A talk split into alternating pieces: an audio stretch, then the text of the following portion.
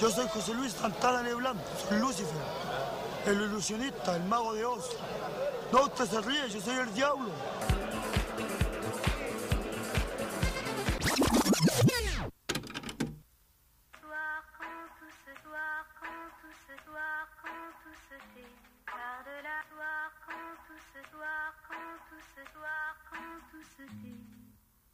¿Te imaginas al famoso Al Capón en la penitenciaría de Chile?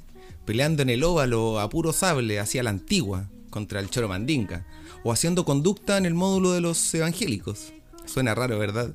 Imaginen ahora estar en el cementerio general, presenciando un cortejo fúnebre donde todos van muertos de la risa, igual que en la canción de Cucho Lambreta. Hoy conoceremos la increíble historia de dos grandes protagonistas. El primero, el gángster más famoso del siglo XX, y el segundo, un capitán de la penitenciaría de Chile, conocido por su simpatía, innovación y bueno para las carcajadas. Además, conoceremos cómo es que la historia los unió en una de las conversaciones más curiosas y anecdóticas que he conocido. Le damos play al lado A del cassette virtual dedicado a la historia, con el track Al Capón, From Alcatraz to La Penny.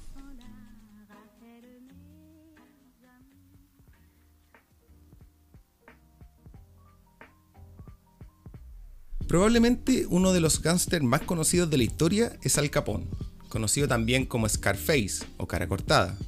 Era amo y señor de Chicago por allá en la primera mitad del siglo XX. Asesinatos, sobornos ilícitos por montones forjaron a este conocido mafioso. Pero conozcamos su historia un poquito más a fondo. Era hijo de inmigrantes italianos. Nació en Nueva York el 17 de enero de 1899 y a los 14 años entró al mundo de la delincuencia de la mano de otro poderoso gángster, Johnny Torrio, que lo integró en la banda Five Points Gang, pandilla que algunos caracterizan por ser una de las más brígidas de la historia, liderada por el boxeador de peso gallo Paul Kelly, que en realidad se llamaba Paulo Baccarelli Antonini. Con estos modelos a seguir, el pequeño Al pronto fue imaginando su vida adulta como mafioso y empresario. Torrido le encomendó trabajos menores al principio, recaudar dinero y boletos en casas de apuestas ilegales. Capón era vivito y bueno para los números, se ganó la confianza de los patrones hasta que ganó su ascenso en 1920, pasando a ser camarero y guardaespaldas de un tal Frankie Yale, conocido por su humor extremadamente retorcido, que en realidad se llamaba Francesco Loel. Muchos se preguntan de dónde vienen los famosos cortes que tenía en la cara, y por el cual se le puso el apodo de cara cortada. Sucede que un día estaba de guardia en un bar de mala reputación, llamado Club Harvard. No el mismo Club Harvard que está ahí en Bellavista, era otro. Este bar pertenecía al loco de su jefe, el Frankie Yale. Y en un momento de la noche llegó otro gángster, bien famoso, que se llamaba Frank Galuccio, acompañado de dos chiquillas. Nuestro amigo Al Capón, que hacía las veces de guardaespaldas, se fijó en una de las damas, sin saber que era la hermana chica de Galuccio, llamada Lena. Capón, a lo choro, se acercó a ella y le soltó un piropo, no precisamente el clásico del cielo cayó una rosa. En ese momento, Galuccio escuchó y se puso furioso. Se acercó a Capón y lo invitó amablemente a que le pidiera perdón a su hermana. Capón no se andaba con chicas y le dijo algo así como, tranquilo hermanito, si era broma. ¿Pa' qué? A lo digo.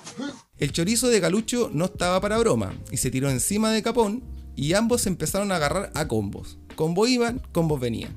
Fallaban bastante en realidad. En una pausa, Galucho echó la mano al bolsillo y sacó una pequeña navaja. Su intención era el cuello del maleducado Capón. Pero este logró esquivar los primeros ataques. Hay que sumar a esta ecuación los reflejos condicionados por el alcohol. En definitiva, terminó recibiendo tres cortes en la cara. Cayó al suelo en un charco de sangre. En el hospital le pusieron 30 puntos de sutura. Tuvo que finalmente pedir perdón a la dama.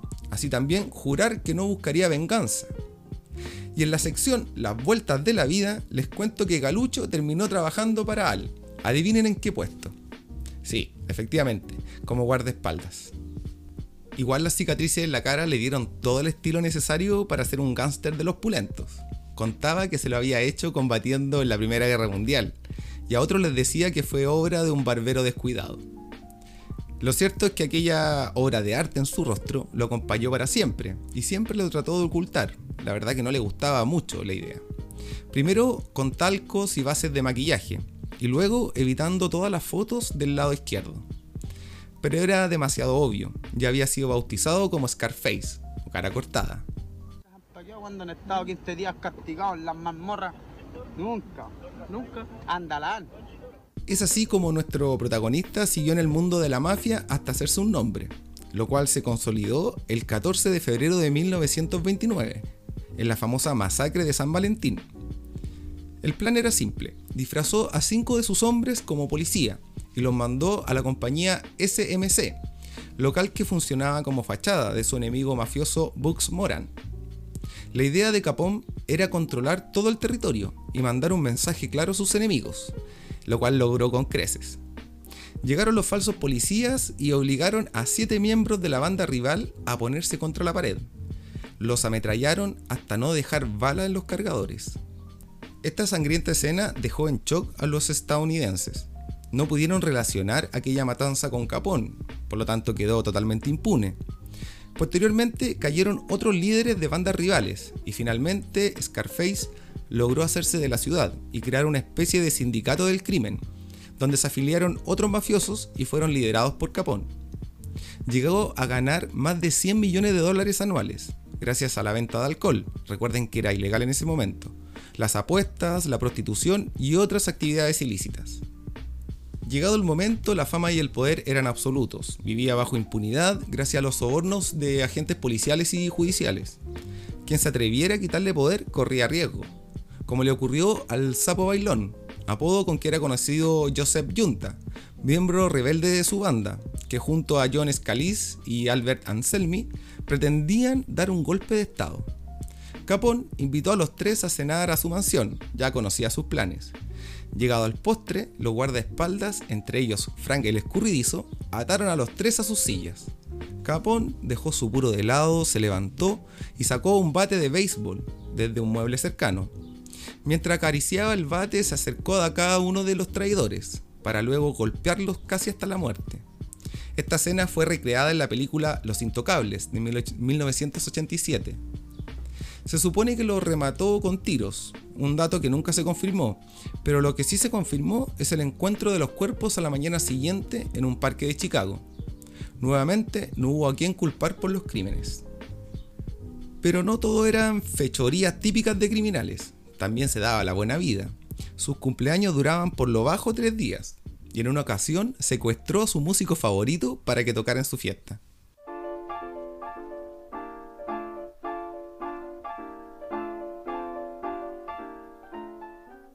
Esto fue lo que le pasó al músico de jazz Fast Waller, a quien lo subieron en un auto mientras salía de una presentación. Waller pensó que lo matarían, pero no, solo tenía que tocar para Capón en su cumpleaños. Recibió 100 dólares por cada canción. Fue encontrado el otro día en medio de la carretera, borracho y con los bolsillos llenos de plata.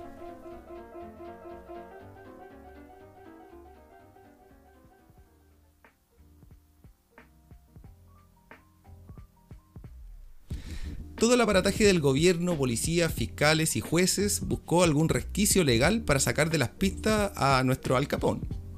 Hasta que en 1927 el reinado se vio realmente amenazado, cuando el Tribunal Supremo impuso una carga tributaria, a través de impuestos, a los ingresos que provenían incluso de los negocios ilícitos. Ya con la persecución financiera era difícil mantener la huida, Capón se trasladó a Miami, mientras el gobierno, el agente Elliot Ness y el equipo de los Intocables lo seguían desde cerca. Pero fue un investigador del Departamento del Tesoro, llamado Frank Wilson, quien finalmente descubrió unos recibos que relacionaban a nuestro protagonista con ingresos ilegales derivados del juego. Luego de una vida de crímenes, como la masacre de San Valentín y otros tantos, Al Capón fue detenido por los cargos, afírmese bien, de evasión de impuestos. Le quitaron todo su patrimonio, dinero, joyas, propiedades, armas y un auto de lujo. Este auto era bastante especial, tenía puertas y ventanas blindadas, único en su clase y costoso por lo demás. Terminaría prestando servicios de Estado cuando fue encontrado en un depósito, fue recondicionado y utilizado por el presidente Roosevelt. Es decir, el presidente andaba en el auto de Al Capón. Cayó en 1931 y se fue a la Capacha en Atlanta, donde siguió manejando sus negocios sin poder realmente controlarlo. En esta misma época, más específicamente en 1932, se dio a conocer una película titulada Scarface, cuyo guionista era Ben Head, y que trataba sobre la vida de un mafioso de origen italiano. Pura coincidencia. Sucede que una vez que se enteró, el capo de la mafia mandó a visitar al guionista, pero no en buenos términos. Mandó a dos matones que llegaron con una copia del guion y le preguntaron directamente, ¿esto se trata de Capón? Ben dijo no conocerlo. Le insistieron los matones y le preguntaron, si esto no es sobre Al Capón, ¿por qué se llama Scarface? La gente se confundirá al respecto. El guionista, astuto y temeroso por su vida, respondió que justamente esa era la razón. Dijo, Al es uno de los hombres más famosos y fascinantes de nuestro tiempo. Si llamas a la película Scarface, todos querrán verla. Creyeron que estaría cerca de Al Capón. Todo es parte de un fraude que llamamos espectáculo. Parece que el tema de los fraudes era bien visto por los emisarios y dejaron en paz al guionista. Se salvó. La película efectivamente contaba la historia de Al, pero con otros nombres. En 1934 se decidió su traslado a la mítica isla de Alcatraz, un poco para darle publicidad al nuevo recinto carcelario. En aquel lugar habría tenido la visita de un chileno, sí, un chileno, historia que les contaré un poquito más adelante. Luego se revocó la ley seca, perdió todo su poder y dinero, dando paso a su enfermedad. Esto último le permitió salir en 1939, luego de pasar unos años en el hospital de la prisión, y se le permitió pasar sus últimos días junto a sus hermanos. Curiosamente, uno de ellos era policía. Al Capón había contraído neurosífilis en su juventud y a sus 48 años de edad ya presentaba demencia senil, con la capacidad mental de un niño de 13 años, delirando con que los comunistas iban a intentar matarlo. Falleció a los pocos meses después en Miami, Florida. Aclaración. La siguiente historia aparece en el libro de Hernán Millas, Chile, Crónica de un país inconfundible, y los datos no permiten confirmar ciertas partes del relato. Por tanto, no se pudo obtener otra fuente para confirmar su veracidad. Todo podría ser ficción, pero también podría ser real.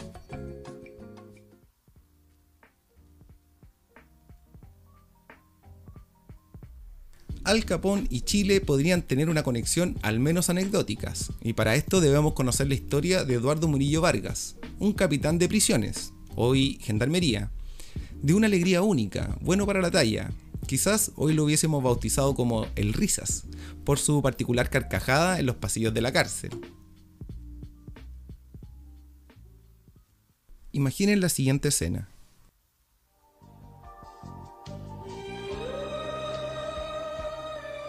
Familiares vestidos de estricto negro llegan al velorio.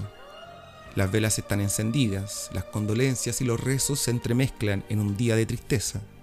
Hay un crucifijo detrás del difunto. Llegado el momento, el vehículo fúnebre avanza marcha lenta por las calles de Santiago, un Santiago oscuro. Llegan al cementerio general. Entre lágrimas, los familiares y amigos comienzan a bajar las flores y los pañuelos. El luto está en el ambiente. Un carro comienza a ser tirado por un joven asistente, también de negro. El ataúd es arrastrado al ritmo de piedras e irregularidades del camino. Va a su última morada. Un poco más atrás, casi 50 personas muertas de la risa. ¿Muertas de la risa? La situación se explica por el último deseo del difunto, quien pidió que en su funeral todos debían ir soltando sus mejores carcajadas. Es que el capitán Murillo era pura risa, aún habiendo tenido la desgracia de enviudar muy joven y perder a su único hijo. Quizás otras personas no habían salido adelante luego de aquello, pero el capitán Murillo siempre estuvo con una sonrisa en la cara y unas cuantas anécdotas. Llegó al mundo carcelario de casualidad. En un verano fue a reemplazar a un amigo que trabajaba en la imprenta de la penitenciaría. Cuando el amigo volvió, le comentó que lo podía mover para ingresar a la gendarmería. Al mes ya estaba vestido de verde. Pasado el tiempo y después de escalar por varios grados, terminó siendo capitán de prisiones, algo así como el jefe de la penitenciaría. Comenzó a llamar internos a los reos o presidiarios y promovió una cultura de respeto y buen ambiente. En más de una ocasión logró que el Orfeón Municipal y la Orquesta Sinfónica llegasen a tocar gratis a los internos. Decía, no cobramos nada por la entrada, ni tampoco por la salida, acompañado en su característica carcajada. Su trayectoria le valió el reconocimiento nacional e internacional, en especial por su protección y promoción por los derechos humanos y la dignidad de los reclusos. Y aquí es donde se conecta la historia de Murillo con Al Capón. Sucede que el gobierno norteamericano le otorgó un premio por sus innovadoras gestiones culturales y trato para con los internos, invitándolo a visitar Estados Unidos. Estando allá le ofrecieron los paseos clásicos, pero Murillo tenía otra idea en mente. Pidió conocer la celda de Al Capón y lo llevaron. Nuestro jefe de la Penny afirmó que Capón era de conversación agradable. Lo primero que le preguntó fue ¿y dónde queda Chile?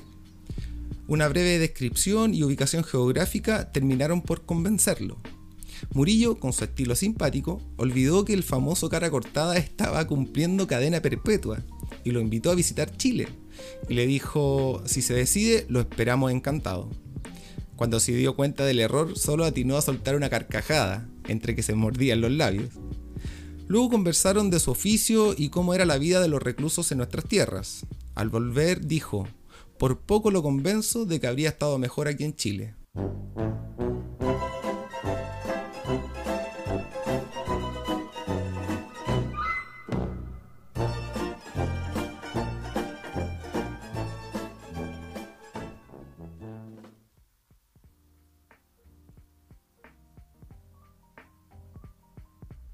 Murillo terminó casándose a los 60 años con una mujer de 27.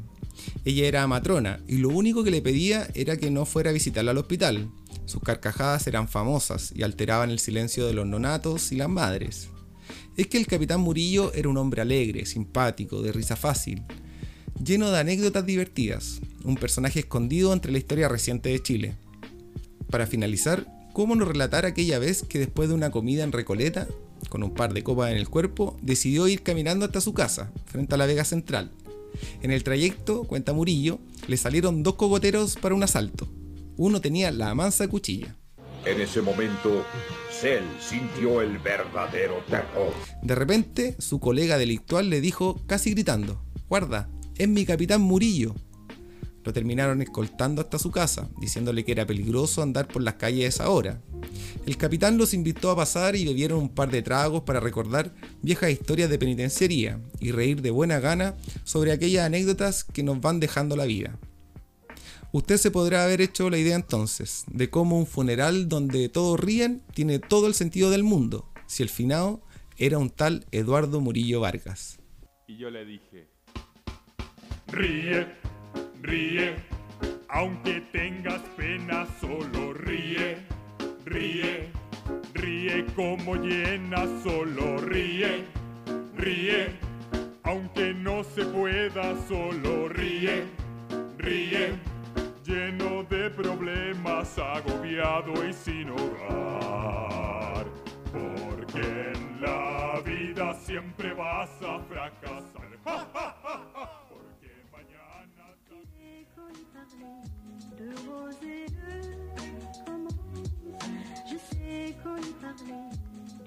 Y hasta aquí llega este track, dedicado al gángster más famoso de la historia y nuestro famoso capitán Murillo, el Risas de la penitenciaría. Espero hayan disfrutado este último episodio del año 2021. Aprovecho de contarles que tendremos un breve pero descansado receso, esperando volver en marzo con muchas más historias y entrevistas. Como siempre, debo agradecer a quienes siguen este humilde podcast, a Frambuesa, a Ospa, a Felipe, a Ricardo Pessoa, al Pollo Patiperro, a Librería Pedaleo y otros tantos y tantas que nos siguen.